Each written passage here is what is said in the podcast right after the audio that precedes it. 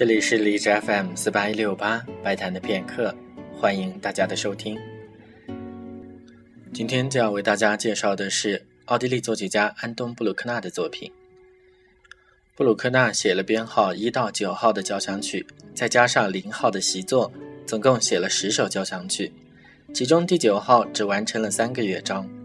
他和马勒一样，是一位以交响音乐为主要作品的作曲家。今天将要介绍的是他的第四号交响曲。这首作品一般翻译叫做浪漫交响曲 （Romantic），但是这个词在这里并不是通常所说的浪漫情史，而是指像瓦格纳所写的《罗恩格林》这样以中世纪的骑士为主角的故事。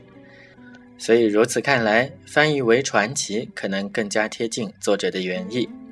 布鲁克纳在一封信当中写道。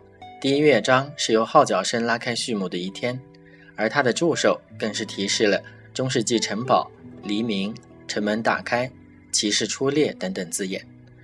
不过在听的时候没有那么具体的描写去一一的对应罢了。这部作品，我觉得它的美感还是作为纯粹音乐的美感，而不是故事性的美感。